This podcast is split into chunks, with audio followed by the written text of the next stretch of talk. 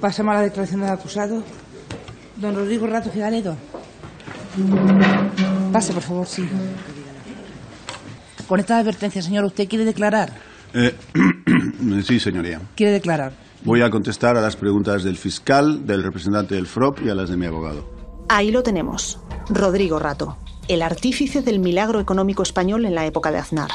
Había sido ministro de Economía y máximo responsable del Fondo Monetario Internacional, pero ahora se sentaba en el banquillo de los acusados por su gestión al frente de Bankia. Rato tiene fama de ser un político listo y muy seguro de sí mismo. Durante el juicio se mostró como un tipo correoso que no eludió el combate con la fiscal. No, perdone, señora fiscal, no.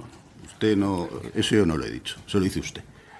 Yo lo que le digo es que lo que me comunica a mí oficialmente el Banco de España, que es su, que es su opinión, vuelvo a repetirle, eh, señora fiscal, ¿no le pareció... Mal a nadie.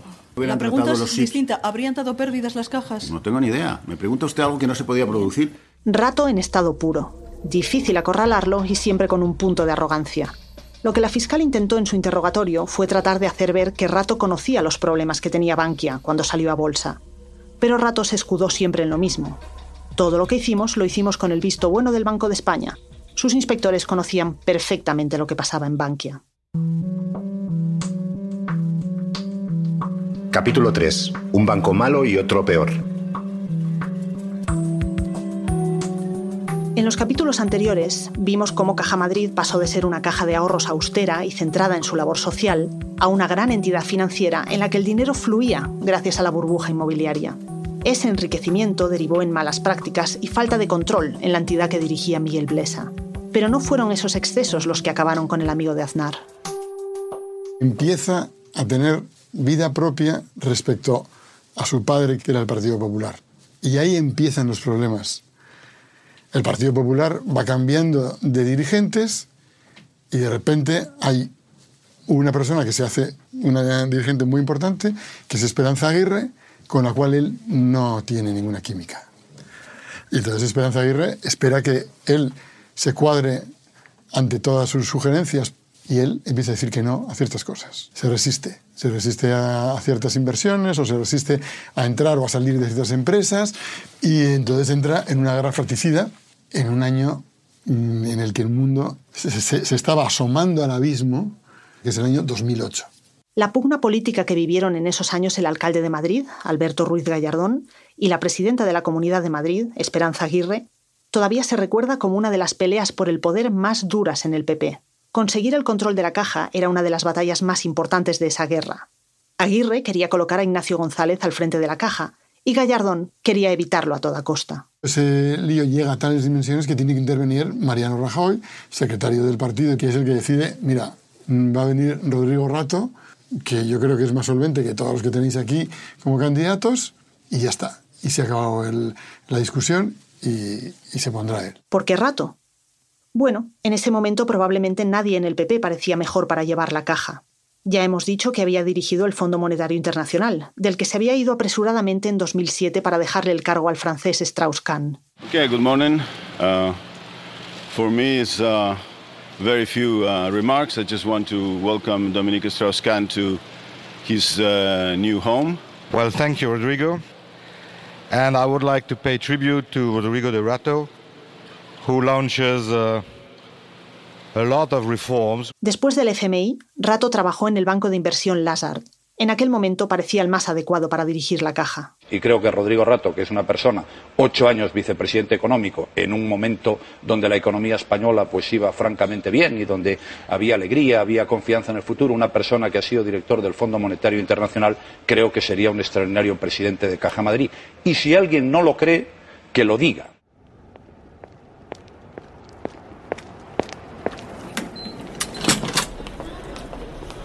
Enero de 2010 llega Rodrigo Rato a las Torres Quío de la Plaza de Castilla de Madrid y toma posesión de la presidencia. Pensaron que Rodrigo Rato sabía mucho.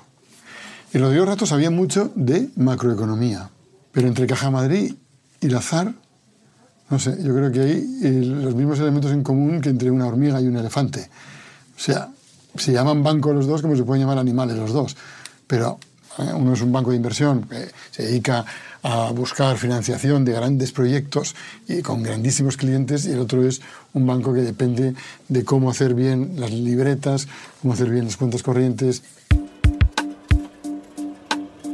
Hijo de una familia de aristócratas industriales, formado en Estados Unidos, querido dentro de su partido, Rato era la imagen del triunfador. Podía no saber nada de hipotecas o de la obra social de Caja Madrid, pero esas carencias no parecían preocuparle. Transmitía siempre una imagen de control de la situación. Yo he preguntado a otros colegas de él y su comentario coincide, que era una persona que no tenía en la cabeza la magnitud del problema. Porque siempre creía que, vale, era un problema, vale, había que buscar dinero, pero el dinero tenía que salir de algún sitio, la solución tenía que salir no iba a poder caer ese banco bajo ningún concepto. Por aquellos días, los bancos españoles aún se resistían a aceptar la realidad.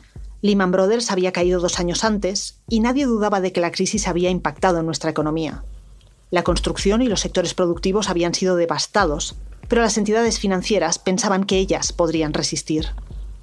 Este optimismo se debió a que la crisis de la banca internacional comenzó por las hipotecas subprime, que no habían sido adquiridas en nuestro país. Parecía entonces que esa toxicidad que había destruido la economía mundial no había entrado en los bancos españoles. Pero es que además España confiaba en su sistema de seguridad bancaria. Era el único país donde las entidades disponían de un fondo anticrisis, y eso se completaba con un control supuestamente férreo. José María Martínez es secretario general de la Federación de Servicios de Comisiones Obreras y el experto de ese sindicato en banca. Pero además, él trabajaba en Caja Madrid en esos años y vivió desde dentro toda la crisis. Teníamos además un sistema de eh, supervisión del Banco de España que era más potente que otros sitios porque habían aprendido de crisis anteriores. Entonces tenías a los inspectores dentro de las entidades. A lo mejor en, en Caja Madrid podía haber 30 inspectores trabajando dentro.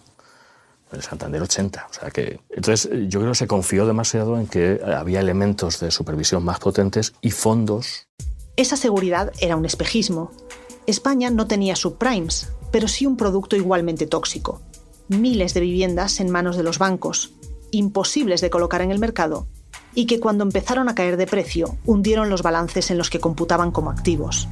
Además, las entidades acumulaban gran cantidad de acreedores extranjeros, que con la crisis reclamaron su dinero. Las barreras que debían proteger nuestro sistema generaron una engañosa sensación de seguridad, y en cuanto llegó la primera ola, se lo llevó todo por delante.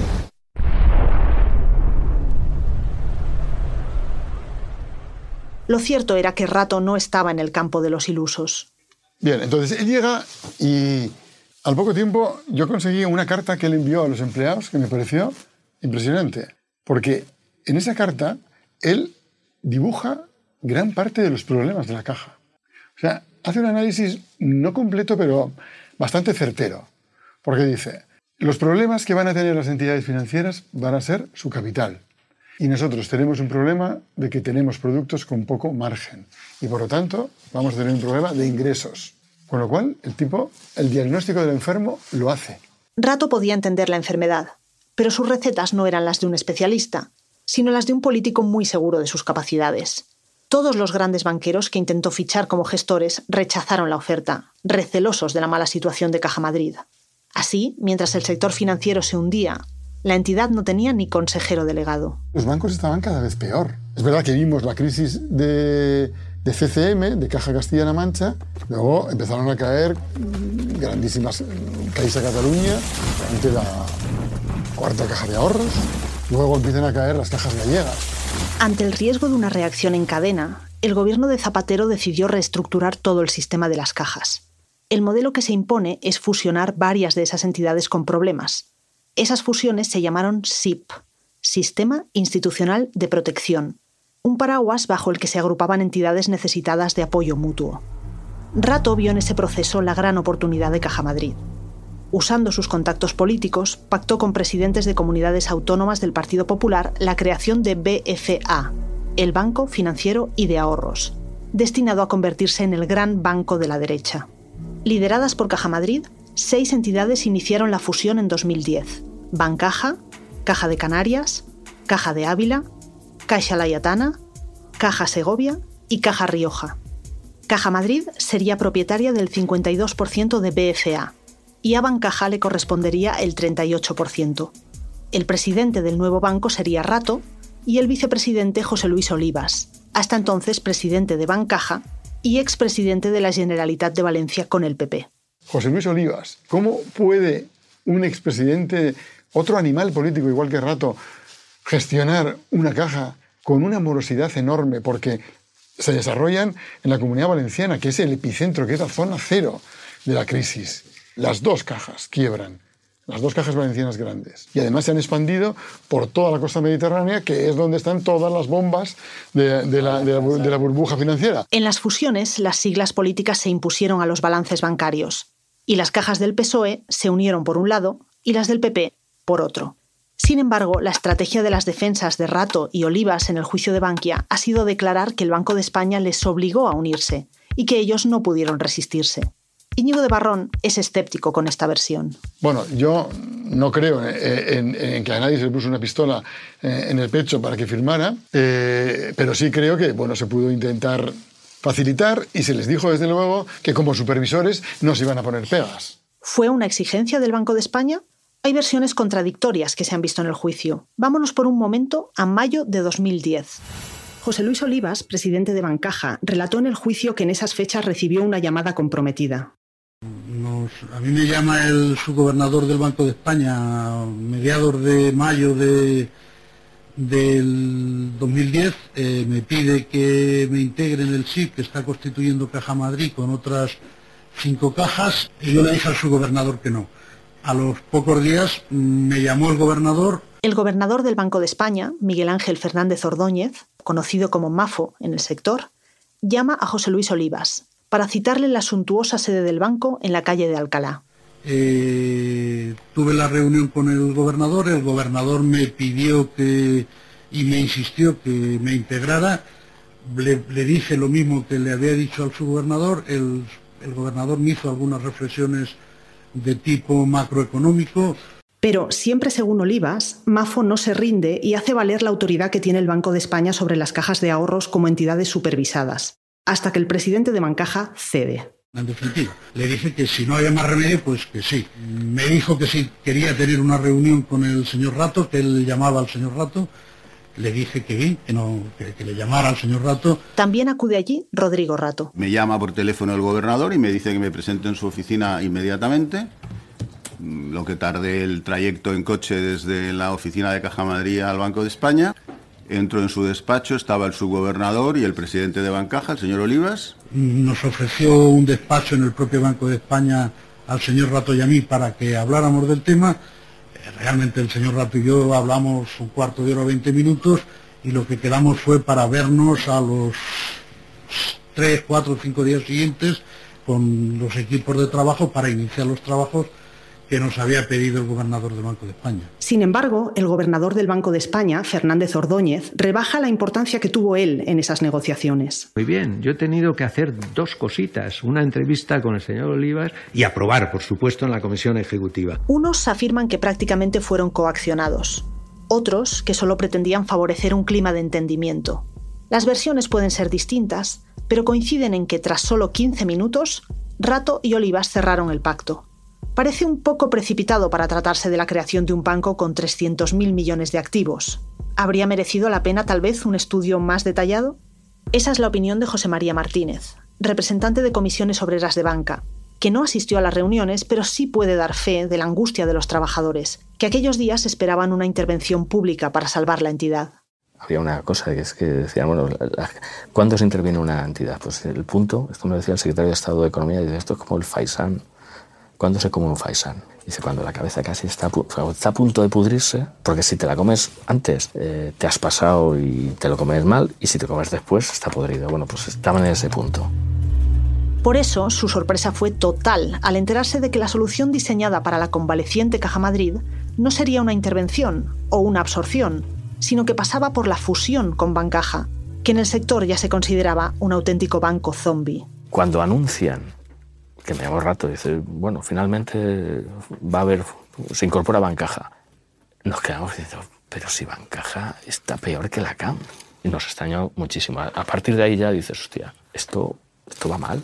Efectivamente, el faisán parecía más que podrido y nadie había tomado la precaución de probarlo antes. En cuanto se produce la fusión y se empiezan a hacer eh, los balances fusionados y se empieza a ver que la morosidad se multiplicaba, que los impagados crecían sin, sin parar, que las tasaciones, cuando se aplicaba el criterio de Caja Madrid, porque yo creo que Caja Madrid tenía un criterio más estricto, cuando se aplicaba a Bancaja, salía un monstruo terrorífico. Uno de los problemas que dio la cara en estos balances eran las refinanciaciones. Una especie de polvos de maquillaje para convertir las enormes ojeras de los impagos en un rostro luminoso. Una persona que no me puede pagar, le refinancio otra vez su crédito, entonces con mi dinero me empieza a pagar a mí, mm, en el fondo es casi como, como una trampa contable. Porque yo cojo mi dinero para refinanciarle a él, él me paga a mí y yo lo anoto como que me está pagando, como que está al corriente de pago. Esto revela una realidad preocupante, la ausencia de controles fiables. La declaración como testigo durante la instrucción de Francisco González, por entonces presidente del BBVA, nos regaló muchos titulares a los periodistas. Ya hablaremos de ellos. Pero uno de los pasajes más recordados fue cuando explicó que la contabilidad de los bancos es un chicle, Andrés Herzog, abogado de la acusación popular en el proceso, también quedó impresionado por el momento chicle. En el juicio retomé esa, frase en las conclusiones y al final lo que yo vine a decir es que, bueno, yo creo que eh, nadie piensa que la contabilidad sea una ciencia, ¿eh? pero tampoco es un chicle. Es decir, hay, hay, que encontrar un equilibrio entre que no sea una ciencia y que haya un cierto margen de discrecionalidad, pero que no todo vale. Madrid era una entidad con, muchos problemas evidentes, pero digamos que era lo que, lo que, decíamos anteriormente de que el SIP realmente la, terminó de matar, porque lo que hicimos fue a una entidad con problemas sumarle otra entidad que traía muchísimos más problemas, de un calibre mucho mayor. Este es el inspector Delgado Manzanares en la declaración que hizo en la comisión que investigó el caso en el Congreso de los Diputados. Él era uno de los inspectores del Banco de España que estaba empotrado en Caja Madrid. Ellos vieron lo que estaba pasando, escucharon la cuenta atrás.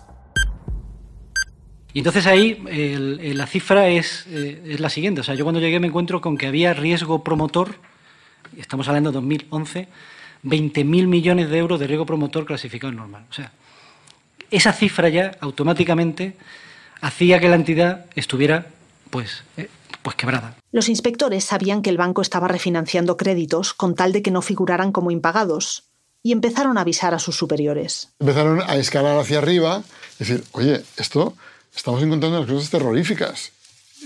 Si aplicamos estos criterios deberían poner más provisiones, pero claro, ¿de dónde van a salir esas provisiones? Pero ya estaba ya el acuerdo de salir a bolsa. Esa era la idea que el gobierno había tenido para solucionar la falta de financiación. Convertidos en bancos, las antiguas cajas saldrían a bolsa esperando que el mercado los viese como una apuesta atractiva de futuro. Eso sí, ante la supervisión de la Comisión Nacional del Mercado de Valores y con unas cuentas que debían cumplir unas condiciones de solvencia, que incluso en febrero de 2011 se flexibilizaron. Llega las cuentas de marzo de 2011, que son las cuentas que están en el juicio, que son las últimas, que se aprueban con todo el beneplácito, con todo el, eh, consejo y como tal, y empiezan los problemas sobre esas cuentas. Eh, ¿Cuál era el beneficio real? ¿Cuál era el beneficio aparente. Después de un montón de cálculos, en marzo de 2011 se publicaron las cuentas de BFA, el Banco Financiero y de Ahorros, o sea, el SIP formado por las seis cajas fusionadas, Caja Madrid, Bancaja, Caja Canarias, Caja de Ávila, Caja Layatana, Caja Segovia y Caja Rioja. Esas cuentas ocultaban pérdidas de 3.318 millones de euros. Incluso sin ese agujero hecho público, los gestores de BFA llegaron a una conclusión pensaron que no tendrían éxito en bolsa con la mala imagen que daba la gran carga de ladrillo tóxico que arrastraban. Por eso, en abril dividieron la entidad en dos, creando una filial llamada Bankia. Dentro de ella situaron el negocio bancario, la red de oficinas, los depósitos, etc., mientras que la matriz BFA se convirtió en un banco malo con los activos de la construcción. Bankia saldría al mercado y BFA se quedaría con el 45% de sus acciones. Luis es ingeniero a Luis le apasiona construir cosas. Tanto que si pudiera las construiría él mismo. Todo empieza a prepararse para que Bankia saliera a bolsa en julio. Y ya está pensando en el sitio. Se publican los folletos, salen los anuncios de Hazte Banquero. ¿Su proyecto es ser banquero. Esperaban que la gente comprara masivamente para solucionar todo el problema. Participa en la oferta pública de Bankia, una oportunidad única de formar parte de una entidad financiera líder. Bankia, juntos haremos la nueva banca. Pero en esos meses ocurrió algo que podría haber echado la operación abajo. Un inspector del Banco de España, José Antonio Casaus, envía varios correos a sus superiores. Algunos de ellos son demoledores. Una salida a bolsa con la estructura de doble banco sin hacer cambios estructurales no funcionará y creará quebranto en el contribuyente. La previsión de margen financiero que han hecho para el 2012 para Bankia es de solo 2.700 millones de euros. La sensación que tenemos es que con esos 2.700 salía una cuenta de mierda, perdón por lo de cuenta es el primer paso para nacionalizar las pérdidas, algo injusto y lo contrario de lo que nos pide la norma, velar por un uso eficiente de los recursos públicos. Dije que no lo diría más, o sí, pero lo digo, este grupo no es viable. Bueno, la verdad que los informes del Banco de España siempre han sido muy alambicados, han tenido siempre un lenguaje vaticano, complicado a veces de saber si están aprobando o rechazando una medida. Por eso en el juicio era tan importante el testimonio de Casaus, porque lo dijo de una manera mucho más clara y eso sirvió para que lo pudiera utilizar la Fiscalía o abogados también como Herzog. Es un inspector al cual sus superiores le han pedido una opinión experta sobre, en concreto, uno de los correos es sobre ese plan. Oye, tenemos que aprobar este plan. ¿Qué opinas? Y ese inspector eh, contesta con un mail de ocho páginas, eh, detallando mm, entonces, eh, en el cual obviamente él, él eh, sin perder yo creo el, rigor, que, que, al final está hablando de, cuestiones técnicas, pues se pronuncia de una forma mucho más llana y coloquial. Y ahí están, eh, ahí hay unas frases realmente demoledoras. Pero en el juicio el testimonio de Casaus acaba desinflándose. Casaus confirma que la salida a bolsa le parecía un enorme error, pero también cuenta por qué no incluyeron esas ideas en el informe final y únicamente aparecen en sus correos electrónicos. Las presiones, las sugerencias de superiores y colaboradores los llevaron a él y a su equipo a rebajar el tono crítico en los documentos oficiales. Y él sugiere, dice, pues poner algo que no comprometa mucho, es decir, que los fuertes saneamientos registrados en los últimos años son suficientes para afrontar el deterioro de los próximos dos años, que están bien cubiertos. Entonces yo se lo vuelvo a pasar a la compañera suplente o, del equipo de la que no estaba como responsable en esos momentos de riesgo de crédito y, la otra pues estaba muy incómoda. Y entonces pues, pues les sugiere una redacción alternativa por un correo. Pues el jefe dice, oye mira, fulanita, no más intentos. O lo metéis o no lo metéis.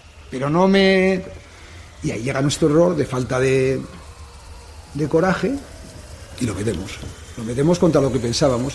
En su declaración en el juicio, Miguel Ángel Fernández Ordóñez asegura que las sospechas de Casau sobre la falta de viabilidad de Bankia nunca le llegaron, porque fueron desechados por sus superiores, a un nivel más bajo que la cúpula. Tomaron la decisión correcta, que era que esa opinión no era relevante, sino que eran otras y la, opinión de un inspector, que es muy respetable, como todos los inspectores del Banco España y los que son méritos y tal, es una opinión. Pero resulta que luego entran 25 inspectores a examinar el plan, eso, la opinión del señor Casaus, etcétera, y tal, una serie de filtros, y al final todos esos, que además son responsables, no simplemente eh, uno que está en un nivel muy bajo y tal, deciden que no tiene que tiene sentido, que no, que no hay por qué oponerse a la salida a bolsa. Y eso es lo que nos plantean a la Comisión Ejecutiva. Y eso sí me llega.